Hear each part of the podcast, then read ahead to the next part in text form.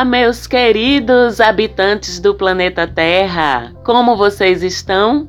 Eu aqui estou muito bem. Aliás, mais ou menos porque estou falando com vocês no domingo de carnaval. Esse ano não tem carnaval, estou um pouco triste por isso, mas entendemos, aceitamos e acolhemos as motivações para esse cancelamento do Carnaval 2021. Sigamos com o Carnaval dentro dos nossos corações. Eu sou Marcela Marques. Esta é mais uma edição do Mapa da Maga para olhar o céu da semana, que vai do dia 15 até o dia 21 de fevereiro, uma semana com novidades importantes no céu acontecendo, duas grandes mudanças e outras coisinhas mais rolando aí ao longo da semana e que duas grandes mudanças são estas no céu. A primeira delas é que na quinta-feira, dia 18 de fevereiro, quinta-feira de tarde, temos a chegada do Sol em Peixes, começando mais um ciclo solar. Desta vez, os aniversariantes e as aniversariantes são as piscianas e os piscianos. Parabéns para todos vocês. Um beijo para o meu pai, pisciano. Um beijo, pai. Um beijo para o meu irmão pisciano. Um beijo para minha amiga Gabs. Beijo, Gabs, pisciana também. Marcelo Cavalcante, pisciano. Tudo gente do bem, gente de coração enorme, gente sensível e empata, como é tão comum. Eu diria que, aliás, é uma das grandes são algumas das grandes características das pessoas que nasceram com sol em peixes. Então, com esse brilho solar se derramando sobre a gente pelos próximos 30 dias, sendo filtrado pela energia pisciana, nós vamos ter um mês, 30 dias de sensibilidade reinando no céu, de imaginação, fantasia, empatia, intuição, mediunidade também, que os danadinhos e as danadinhas dos piscianos e das piscianas têm uma conexão com a espiritualidade que é ímpar dentro do zodíaco, inspiração para os artistas, porque ficamos muito conectados com a mente coletiva, com o consciente e o inconsciente coletivo, com a fonte das ideias e da imaginação. Muito bom também o período para quem trabalha ou atua de alguma forma com curas da alma, da mente, do coração, principalmente. Como eu disse, é um período de muita sensibilidade espiritual, portanto, um período excelente para todos nós, não apenas aquelas pessoas que nasceram com o sol em peixes, mas para todos nós nos conectarmos com nossa espiritualidade, com nossos guias. A sensibilidade é muito grande, então também um período massa para a gente começar práticas espirituais, inclusive inclusive meditação e outras práticas que elevem o autoconhecimento da gente, a conexão com o todo, com T maiúsculo, para a gente se engajar em alguma atividade voluntária, por exemplo, e se a gente já está com o céu bem aquariano, que abre bastante os nossos olhos para as necessidades das outras pessoas, para a necessidade do coletivo. Então, se os nossos olhos já estavam abertos para isso, com um céu tão aquariano, tão preocupado com a humanidade, como tem sido o céu já há alguns meses, se a gente antes estava de olhos abertos para as necessidades das outras pessoas, agora com esse sol em peixes, o nosso coração também se abre para isso. Então, é um momento excelente para a gente procurar uma causa que nos toque o coração, para a gente se engajar em alguma atividade para ajudar outras pessoas, porque agora a gente vai se identificar de coração com alguma ideia, alguma causa, algum grupo, algum ideal que nos fale a esse coração e vamos sentir o desejo de estarmos disponíveis e envolvidos com algo que leve o bem para outras pessoas, que ajude outras pessoas. É um tempo de amor universal, um tempo de amor incondicional, um tempo de fusão com o todo, como eu disse, com o universo, com as práticas e os pensamentos mais elevados possíveis. Uma coisa linda e claro que vamos ter programa especial falando daquelas pessoas que nasceram com o sol em peixes, como é que é o modus operandi das piscianas e dos piscianos. Esse programa vai ao ar na quinta-feira, dia 18. Não deixem também de escutar. Então a gente também vai estar mais voltados para dentro de nós, a gente vai estar mais ligados no subjetivo com S maiúsculo, no invisível com I maiúsculo, a conexão com o que a gente não pode ver, com o que a gente só sente, com o que a gente só intui, e a intuição também é uma coisa que fica muito em alta nesse período. Essa conexão vai estar enorme, vai estar muito grande. Consequentemente, quando a gente está tão conectado com o nosso interior e com aquilo ao nosso redor que a gente não consegue ver, só consegue sentir, a gente se desconecta bastante do mundo prático, né? O mundo concreto, físico, material. Ele parece ficar um pouquinho mais distante da gente. Então a consequência disso é o abestalhamento, né? Pelo qual as pessoas do signo de peixes são tão conhecidas porque a conexão com o que a gente não pode ver é muito grande e aí a conexão com o que a gente pode ver cai. Então é um período que a gente fica mais propício a esquecimentos, distrações, atrapalhos. Tudo isso vai provavelmente ser mais constante na vida da gente. Vai precisar de nossa parte um pouquinho mais de esforço, de consciência para estarmos mais presentes no de uma forma concreta, de uma forma física não é no mundo real, nas coisas práticas do dia a dia.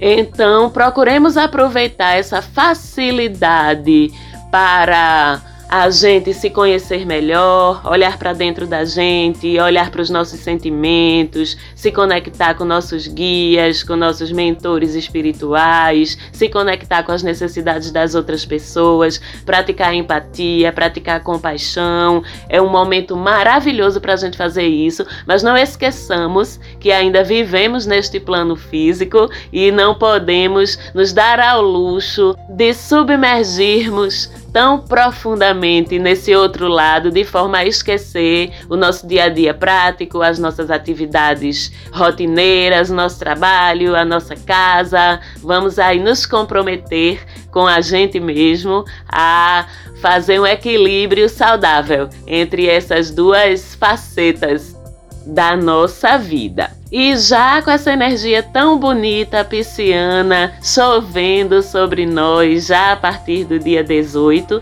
no dia 21 de fevereiro, no domingo, temos a segunda grande mudança da semana, que é o fim da retrogradação de Mercúrio. E comemoremos! Porque com o fim dessa retrogradação, a gente sabe que as coisas voltam a andar para frente de uma forma mais fluida, a gente pode ficar um pouco mais tranquilo com as nossas comunicações, com a nossa troca de informação, com os nossos deslocamentos, com nossos aparelhos eletrônicos, eletrodomésticos. Já podemos mais tranquilamente iniciar coisas novas, porque enquanto o Mercúrio está retrógrado, qualquer passo novo na nossa vida, ele de uma forma prática é mais difícil de pegar, de dar certo, vamos dizer assim. Agora não, agora tá liberado, vocês já podem comprar seus eletrônicos,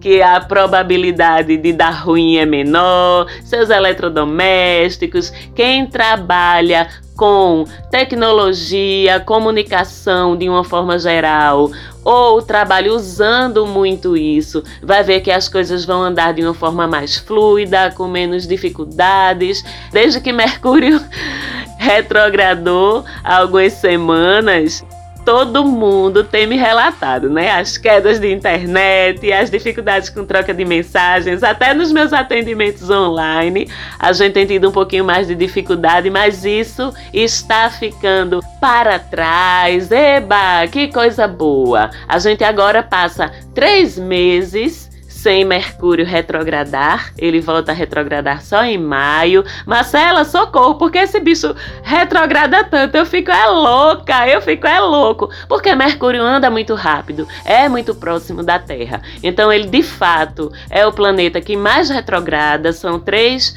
retrogradações por ano. A gente que lute para nos ajustarmos e estarmos sempre conscientes e preparados para contornar os desafios e obstáculos que essas retrogradações do danadinho pequenininho sempre trazem pra gente. Outra novidade boa é que aquela quadraturazinha, aquele ângulozinho chato, aquela troca energética chatinha entre o Sol e Marte, que já vem nos aperreando há algumas semanas, ela se desfaz também essa semana, também no dia 18, na quinta-feira. Então, com isso, a gente fica mais tranquilo, menos irritadiço, mais calmos, mais pacientes. Os conflitos com outras pessoas diminuem também, porque o nosso nível de paciência e o nível de paciência das outras pessoas fica mais elevado. Isso também é outra coisa que ajuda tudo na vida da gente a fluir melhor, porque tem menos resistência, sabe? Menos defensividade e menos apoio atrito, mais abertura ao diálogo, enfim, e internamente as nossas energias de realização, porque tanto o Sol quanto Marte são sobre as nossas energias de realização, são sobre a nossa atuação no mundo, elas ficam mais alinhadas entre elas. Não é uma querendo ir para um lado, Sol, e a outra querendo ir para o outro lado, Marte. Então a gente fica mais produtivo, a gente percebe nossa energia rendendo entendendo mais, fluindo melhor, fica mais fácil fazer esforços de uma forma geral e ver os resultados desses esforços, em qualquer que seja a área das nossas vidas, aparecendo de uma forma mais fácil, mais fluida. But Enquanto Marte deixa de se estranhar com o Sol, ele passa a se estranhar com Vênus, também em quadratura. É uma quadratura bem danadinha, bem esquisitinha e bem tipo Oi?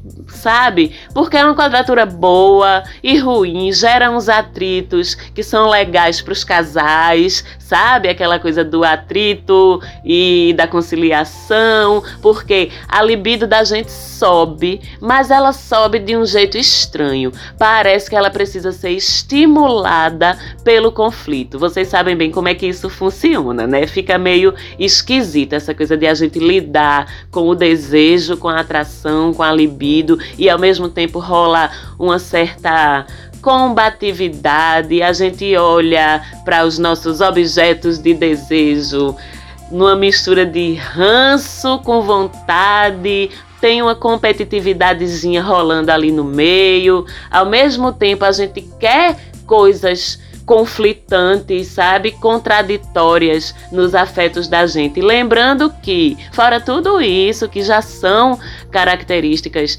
tradicionais, quando a gente fala de uma Vênus e um Marte em quadratura se estranhando, a gente lembra ainda que Vênus está em Aquário e Marte está em Touro. Então, essa quadratura, além de tudo isso que eu falei, ela também é sobre apego, Marte em Touro, versus desapego, Vênus em Aquário. É sobre combinados dentro da relação, Vênus em Aquário, versus vínculos e obrigações, Marte em Touro. É sobre dúvidas sobre tudo isso. O que é que eu quero? Eu quero estar apegada, eu quero estar desapegada, eu quero estar num combinado ou eu quero estar numa relação. O que é que eu sinto por essa pessoa? Eu quero estar perto dela, mas eu não quero me privar da minha liberdade. É sobre tudo isso. E eu adoro as quadraturas porque quando a gente está consciente, a gente sempre sempre encontra oportunidades de refletir sobre as nossas contradições, sobre as nossas doidiças sabe? E nessa oportunidade de refletir é que está a proposta da quadratura. Porque a proposta da quadratura não é deixar a gente doido, é a gente entender onde é que a gente tem atritos dentro da gente mesmo e entender ou buscar as formas de suavizar esses atritos, de suavizar essas arestas. Isso o céu não vai fazer por nós. Ele propõe a reflexão e propõe a autoobservação para a gente encontrar os nossos caminhos. É incrível isso. E outra coisa dessa quadratura é que, como Vênus também se trata de dinheiro e Marte se trata de como empregamos energia, com os dois em conflito, a gente fica com a vontade de aliviar nossas agonias, aliviar nossas tensões internas gastando grana, tá? É aquele velho, meu Deus do céu, socorro. Eu tenho que resolver isso, eu tô tão aperreada com isso, eu tô tão aperreada com isso. Peraí, o que é que eu vou fazer? O que é que eu vou fazer?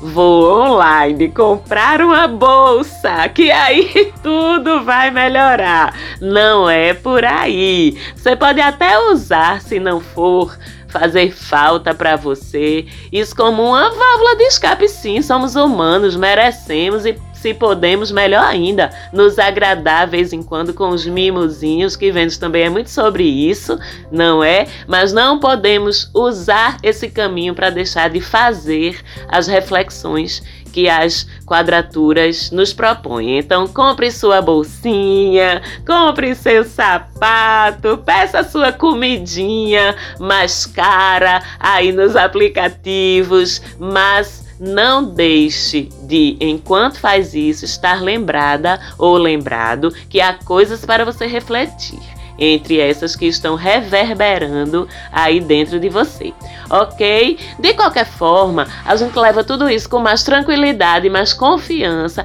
pelo menos até a terça-feira, dia 16, por causa da conjunção entre Vênus e Júpiter, que é uma conjunção linda, super bonita, super otimista, super positiva. Falei dela no programa da semana passada, então quem quer saber um pouquinho mais sobre ela, escuta lá o programa da semana passada. Também fiz um post no Instagram da gente, arroba Mapa da Maga, sobre isso. Se você ainda não segue, chega lá e procura esse post para dar uma lida. Mas agora sabemos que, pelo menos até terça, devido a essa conjunção, a gente lida melhor até mesmo com esses conflitos internos, até mesmo com essas contradições internas. Depois disso, a gente perde essa ajudinha de Vênus e Júpiter, porque a conjunção se desfaz, mas em compensação tem outros aspectos, outras trocas energéticas formadas aí no céu que continuam ajudando a gente de outras formas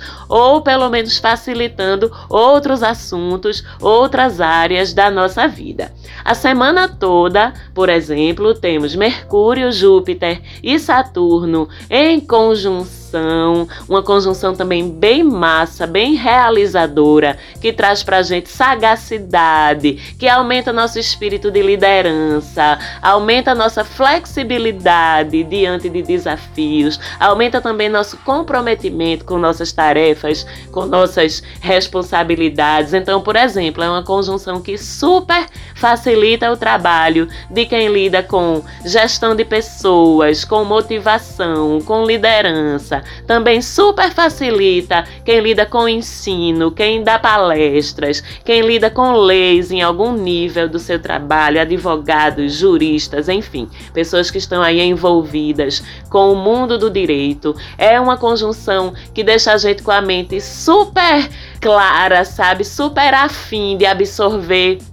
conhecimentos novos e super facilita que a gente fixe, que a gente compreenda esses conhecimentos novos. Então é ótima para a gente estudar, ótima para a gente começar um curso novo. Nossa capacidade de aprendizado realmente fica lá em cima. Outra coisa, quem precisa negociar ou convencer alguém, principalmente se essa pessoa for uma autoridade em qualquer nível ou essa pessoa for hierarquicamente superior a nós dentro de uma organização, dentro de uma estrutura, o momento é ótimo, é muito bom para jogar aquela paia sabe? No seu chefe, para vocês que trabalham escrevendo petições, escrevendo peças jurídicas, sua fala tá fluida, o outro lado lá que vai te ouvir, que vai decidir sobre tuas questões, está mais justo, está mais generoso, energia muito boa para negociações e acordos em geral, ok? No dia 17, o Sol faz um sextil bem bonito com Urano. Sextil é um ângulo de oportunidades surgindo e a gente sabe que sempre que Urano se coloca em um ângulo bom com outro astro. Ele traz surpresas, mas traz boas surpresas. Então, com esse sextil, a partir do dia 17, a gente pode esperar o inesperado bom. Boas oportunidades aparecendo, coisas que a gente não esperava aparecendo também boas no nosso caminho. A nossa criatividade aumenta, a gente tem uma visão melhorada, ampliada para encontrar saídas e soluções criativas para todas as coisas na nossa vida, surpresas boas em geral, para a gente saber em que área da nossa vida ou em que áreas da nossa vida essas boas oportunidades mais têm probabilidade de acontecer, a gente olha lá no nosso mapinha astral. E se você não tem ainda, shame on you, por favor, providencie, que eu não sei como é que você quer passar por um momento de transição planetária, cósmica, universal, sem ter seu mapa astral na sua mão, para você saber por onde é que você segue melhor, que você se alinha com os fluxos aí do universo. Mas quem tem seu mapinha, pegue seu mapinha e veja lá em que casas do seu mapa o Sol e Urano atuais deste momento do céu não é o seu Sol natal nem o seu Urano natal onde é que o Sol e Urano de agora estão passando no seu mapa. A gente sabe que o Sol está no finalzinho de Aquário e que Urano está em Touro, lá no comecinho de Touro, mais ou menos no grau 6. Então você tem que ver no seu mapa qual é a casa zodiacal que se alinha com o finalzinho de Aquário e o iníciozinho de Peixes. É lá que o Sol atual está transitando agora. É nos assuntos dessa casa que você sente os efeitos desse sextil. Da mesma forma com Urano. Onde é que você tem o sexto grau de touro, mais ou menos? Em que casa? Pronto, é nos assuntos dessa casa que você vai sentir também os efeitos desse sextil aí tão bonito. E como nem tudo são flores, não é? Embora Urano esteja ajudando a gente de um lado, Saturno também, Mercúrio também, entre eles três, eles não estão se entendendo muito bem essa semana. A gente tem Mercúrio e Saturno em quadratura com Urano, que só faz advertir a gente para que a gente aproveite melhor todas as oportunidades que eu falei de forma planejada. Então, quando for negociar com seu líder, com sua autoridade, você antes planeje bem suas falas, você antes reforce sua autoconfiança, faça afirmações positivas sobre sua capacidade de convencimento, sobre sua competência, sobre a validade do conteúdo, da proposta, do projeto, enfim, do que quer que você esteja levando para que você mesmo ou você mesma confie naquilo que você está levando, confie na sua capacidade de defender, de falar por aquilo, porque onde Urano entra em quadratura, ele tende a fazer a gente se auto-estranhar. Ele tende a fazer a gente se sentir inadequado, não aceito, a não ter confiança naquilo que a gente está levando, achar que é ousado demais, diferente demais, então não vai ter aceitação. Então a gente precisa, essa quadratura entre Mercúrio e Saturno com Urano indica que a gente precisa, somos os primeiros que precisamos ter fé e ter confiança no que estamos levando. Por mais ousado que pareça, por mais diferente que pareça, por mais estranho que pareça. E aí Sim, com esse movimento a gente fica mais preparado para aproveitar as outras facilidades das quais eu já falei. Essa quadratura começa no dia 16, terça-feira, e segue pelo resto da semana, mas em compensação, a semana toda Marte ajuda bastante a gente, viu? Em trígono com Netuno, que traz aí uma sensibilidade pra gente bem estratégica,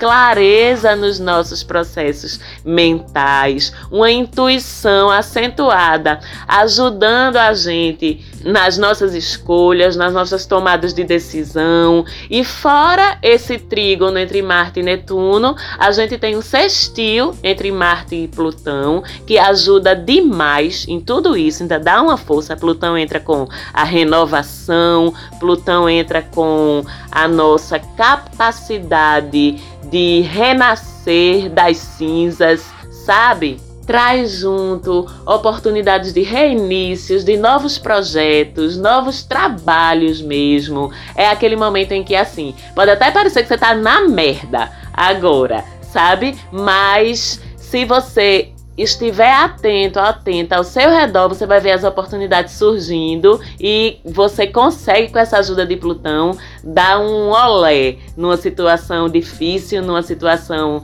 preocupante que você esteja vivendo. Esse sextil de Marte e Plutão também é muito bom para investimentos, viu? A galera que curte aí uma bolsa de valores, umas aplicações, uns investimentos aí mais arriscados. Marte em sextil com Plutão aumenta a possibilidade de bons lucros nesse tipo de negócios. E para gente encerrar, vamos lembrar que a nossa mãezinha Lua segue nova até sexta-feira, nova de uma lunação que começou em Aquário. Falei sobre isso também no programa da semana passada. Chega lá para ouvir quem não ouviu. Na sexta-feira, ela vira crescente, começa a segunda fase da lua aí no céu. Passa o fim de semana em Gêmeos Crescente em Gêmeos, ótimo momento para você se comunicar, divulgar projetos, divulgar seus serviços, usar a tecnologia para isso,